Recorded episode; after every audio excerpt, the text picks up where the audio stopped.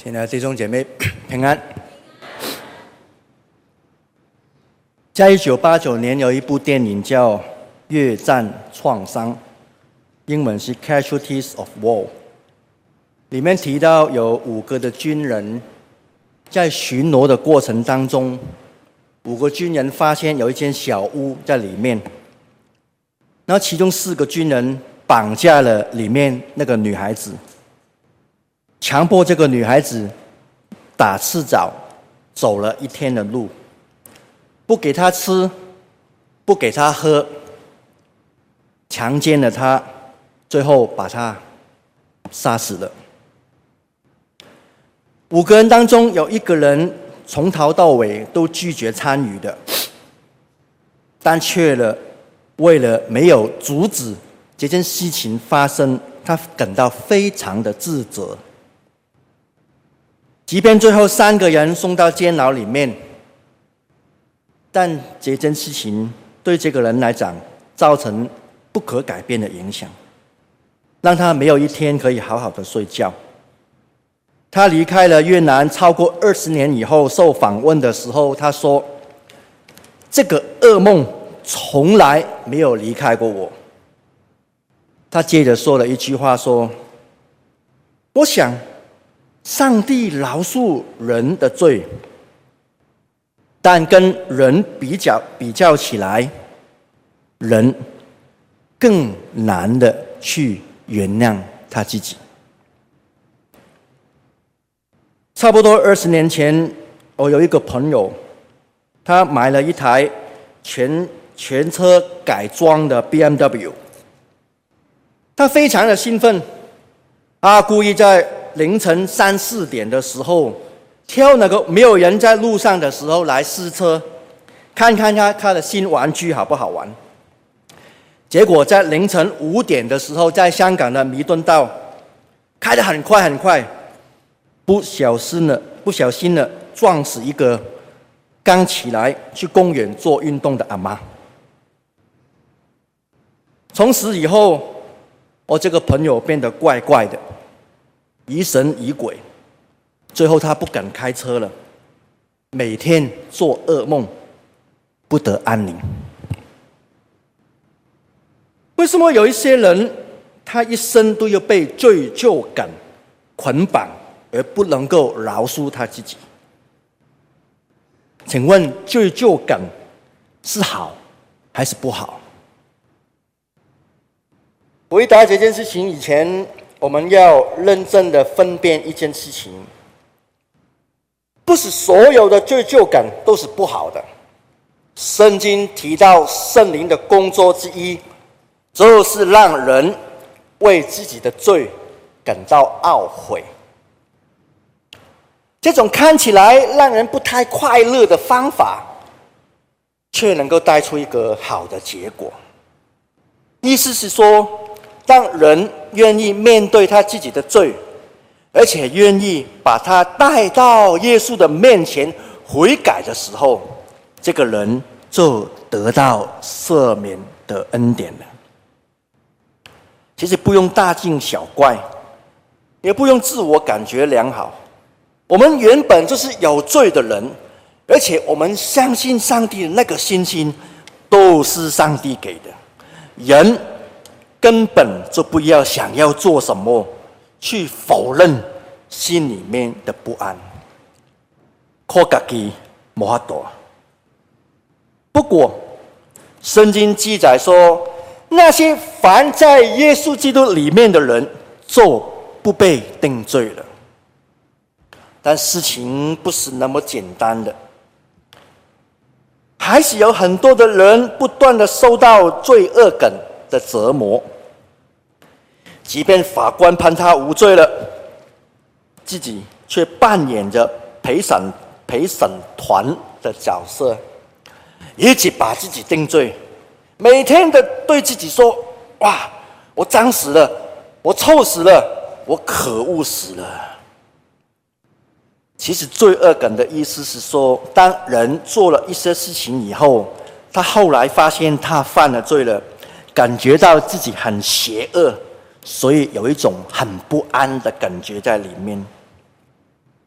其实很多的人心里面多多少少都有罪恶感，比如说没有把孩子教好而感到失败了，发生外遇带来的绝望，犯了不该犯的罪产生的羞愧，婚姻破裂造成的悲伤，故意去陷害别人，晚上睡不着。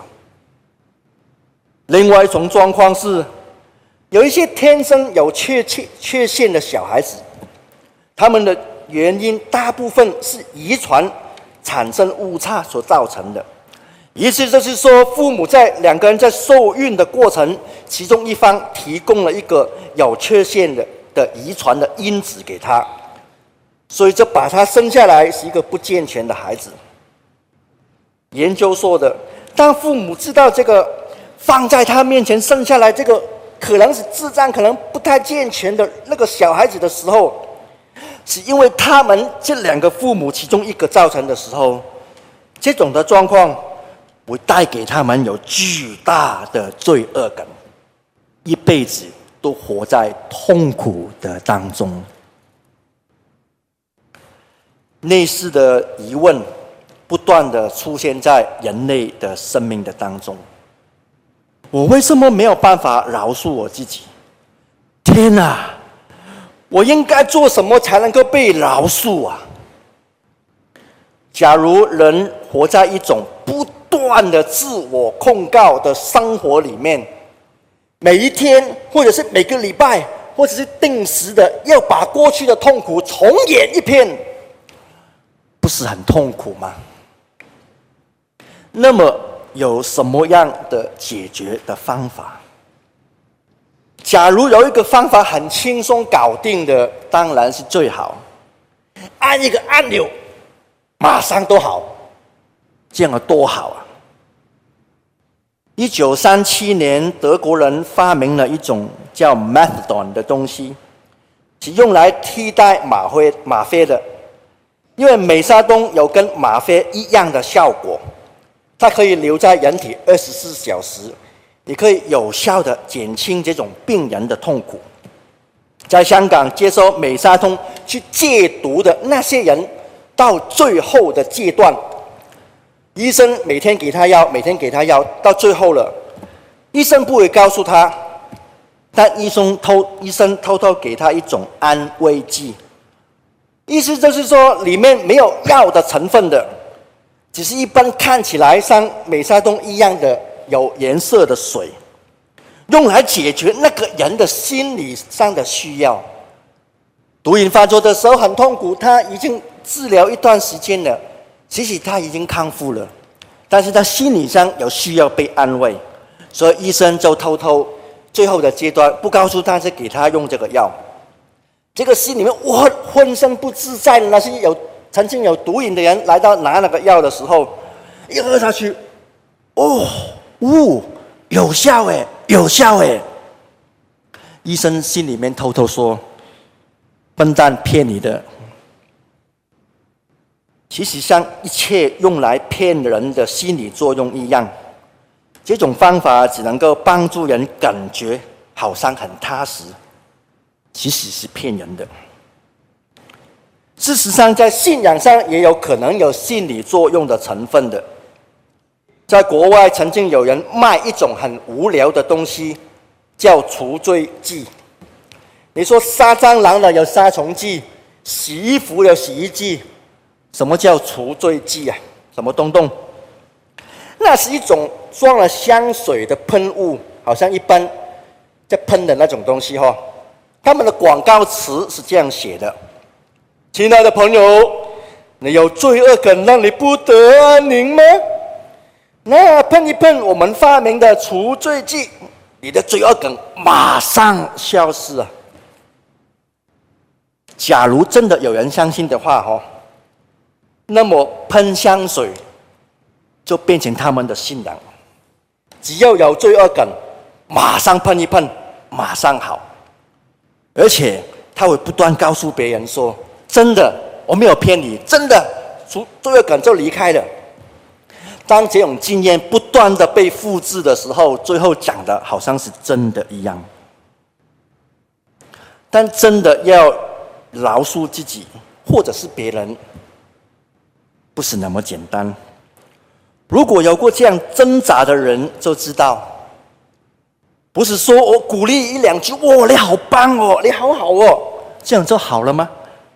或者是去上两堂课，上完就改头换面了吗？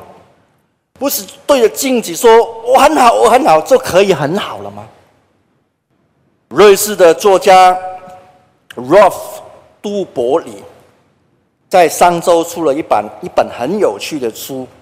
他说：“思考艺术里面有五十二个迷思啊，其中一个说到，即便一百人主张一件愚蠢的事是对的，那件愚蠢的事不会因此就变成对的。同样的道理，不是我自己觉得我自己很好就可以很好的信仰。”不能够靠心理作用。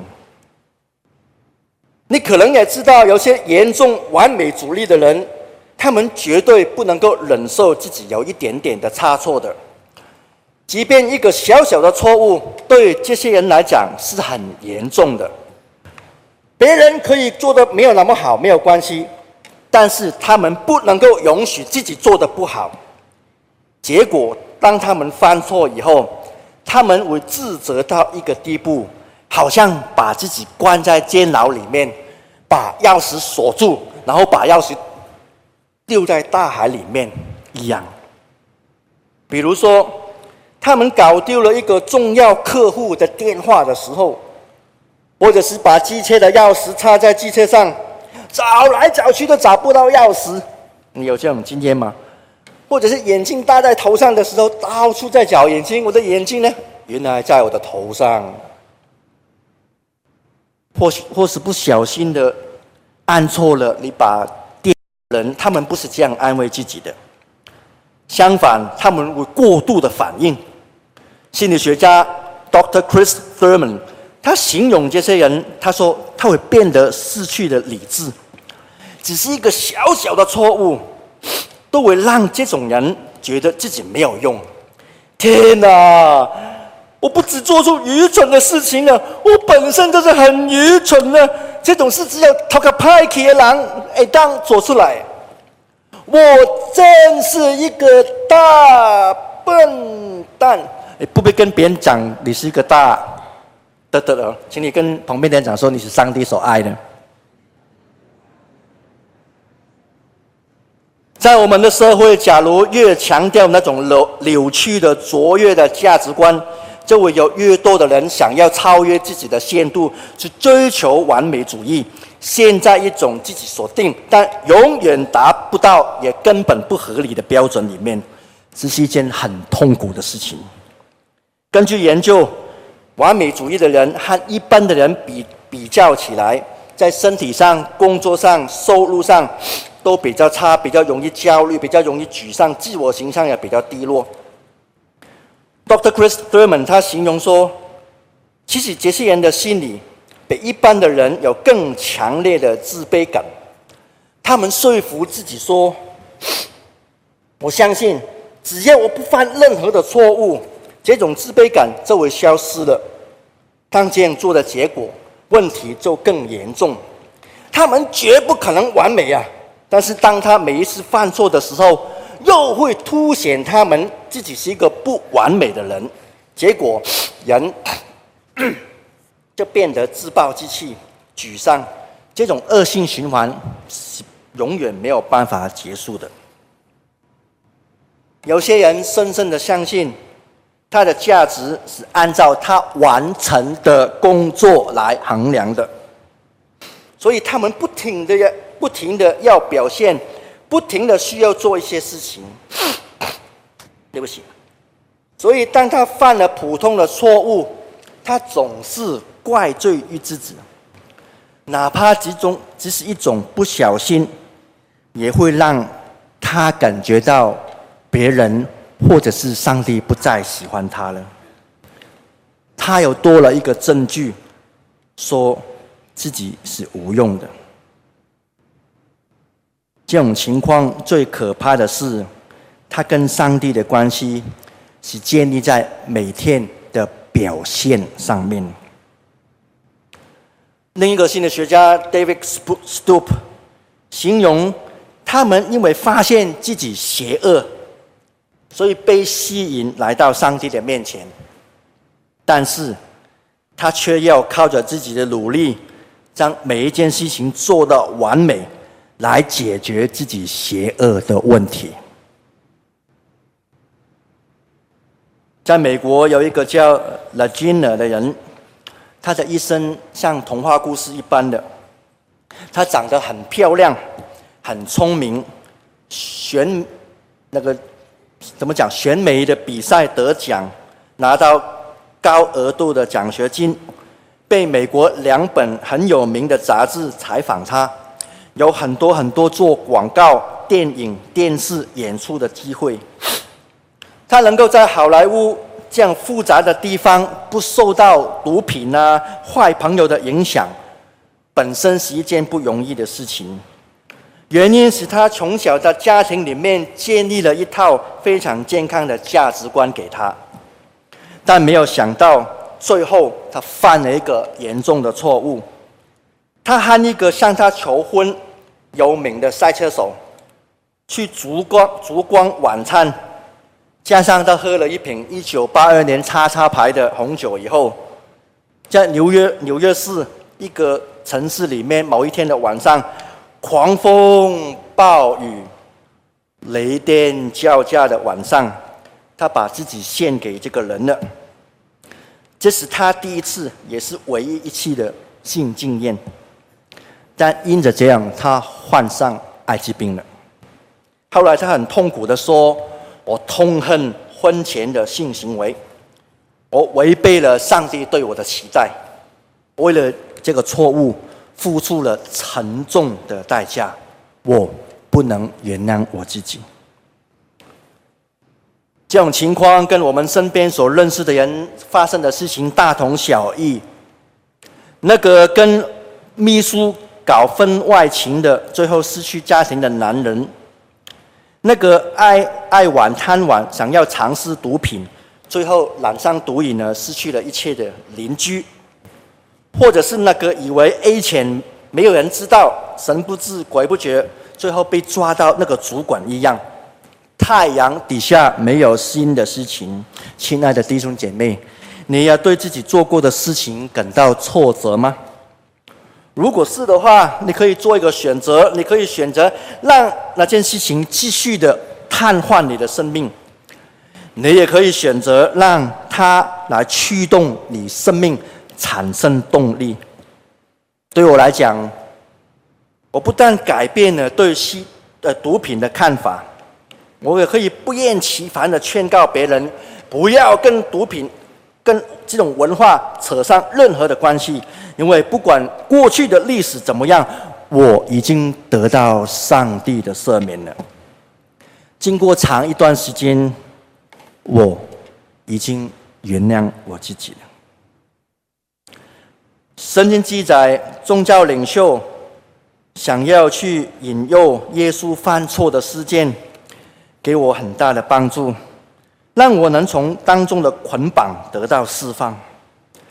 耶稣的回答让我自己的对自己的看法有完全的改观。有一群法利赛人想要试探耶稣，他问耶稣说。该纳税给凯撒可以不可以呀、啊？耶稣拿了一个铜板来，举起来对他们说：“这个像和这个号是谁的？”他们看一看，回答说：“上面上面印的是凯撒的。”耶稣就跟对他说。凯撒的物归给凯撒，上帝的物归给上帝。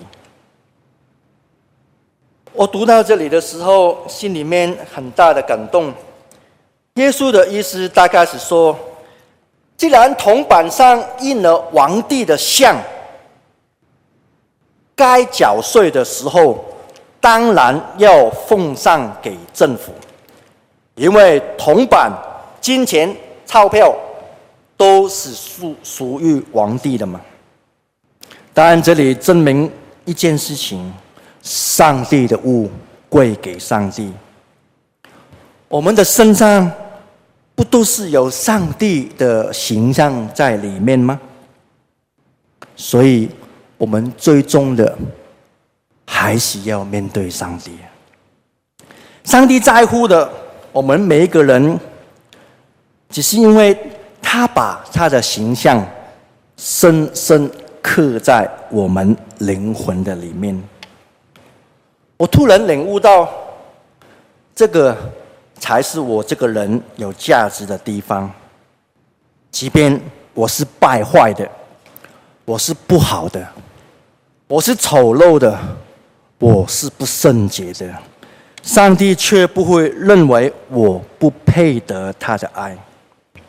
他愿意完全的忘记了我所有的罪，恢复我跟他的关系。不是因为我做了什么事情，不是因为我带了两百七十六个人决志信主，上帝称赞我。当我还没努力做任何的事情的时候，上帝已经爱我了。亲爱的弟兄姐妹，无法原谅自己的。的人通常犯了两个的错误：第一，他认为自己的罪大到上帝没有办法赦免他们；第二，他认为上帝的赦免小到没有办法遮盖他们。其实是同一个问题。不管他们怎么想的，都错了。任何的罪绝对不会大到天父的恩典不能赦免的。请你想想看，不管你做错了什么坏事。法律上加给你最重、最重的刑罚到底是什么？开罚单吗？不是，有钱人都没在怕。最重的刑罚是死刑，不是吗？不管你做了任何的最坏的事情，最重的惩罚就是死刑。请你想一件事情：耶稣已经为你还了一切的罪，而且接受了你本来要接受的死刑。他已经为你付清了。所以，当你承认自己的过犯的时候，没有一个罪是让你受到拒绝的。那么，那些认为上帝的赦免太微小的人，他们通常以为上帝的赦免有点像人的饶恕一样，在用人的想法去在想上帝。老实讲，其实人总不总不容易饶恕别人呐。但圣经记载说，他乐意的饶恕人。即便你可以饶恕，但你不能够完全忘记了。在你吵架吵到最激烈的时候，最激烈的时候，连以前的事情、认过错的事情，每一件都被数出来。你你你你你以前怎么样怎么样？这个事情会让对方成为攻击你的武器。但圣经说，上帝不再纪念我们的罪恶。人可以饶恕别人，但是是有条件的。他要态度要好，他要改，他要做那个做那个。上帝饶恕人的条件只有一个。圣经记载说，当人向着他的时候，圣经记载说，他就愿意赦免。你会发现，是很多人把上帝跟人的饶恕混为一谈，其实根本不一样。在历史的当中，人类的罪恶从来不是上帝想要关心的议题！从来耶稣都没有很放很多的注意力在我们看我们啊，你犯过什么罪？你犯过什么罪？都不是。他在乎的是人是否愿意让他来洗净我们的罪。刚刚提到那个纳金呢，在自我饶恕的挣扎好久的那个染上艾滋病的纳金呢，他的结论说：“但我知道耶稣，甚至连是我犯了最严重的罪，都愿意赦免我，而且我知道我已经被赦免了，所以我现在能够。”饶恕我自己了。赦免不能够依赖感觉而存在的。我们在耶稣认罪的那一那一刹那，就已经得着赦免，因为这个是上帝亲口说的，跟我们的感觉是无关的。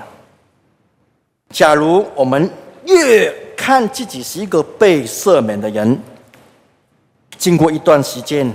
赦免的感觉就会慢慢出现，请你注意，上帝赦免的事实，从我们的头脑认知知道以后，经过一段既困难又迂回曲折的路程，最后达到我们的心感觉到的时候，那是一次很壮观的历程。或许你现在为了一些事情无法饶恕你自己，或是你为了没有采取行动而一直懊悔。或许你搞砸了一份人际关系，也因着你从来没有想过要恢复关系的，所以你没有办办法摆脱那个不安的感觉。你过去的伤痕。没有办法愈合，是因为你从来没有想要借着关系的复合而得到医治。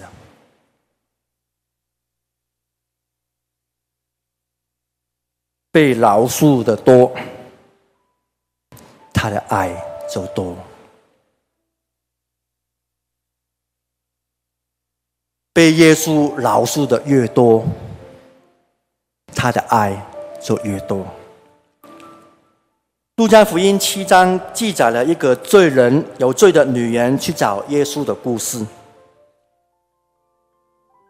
波特里在他的作品当中讲了一段非常经典的话。他说：“爱如果越大的话，那么产生的力量就越大。”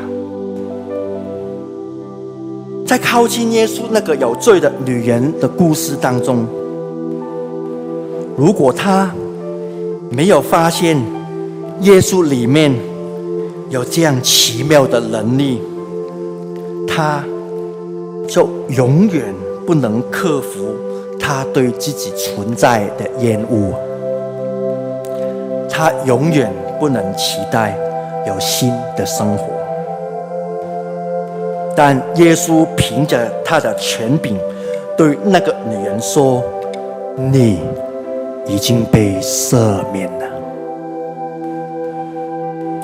至少在一秒钟，他能够体会结果，在他里面产生的力量，让他跟他自己重新结合。在这个时候。他也跟那个创造他的上帝重新建立一个新的关系。亲爱的弟兄姐妹，耶稣凭着他的权柄说：“你已经被赦免。”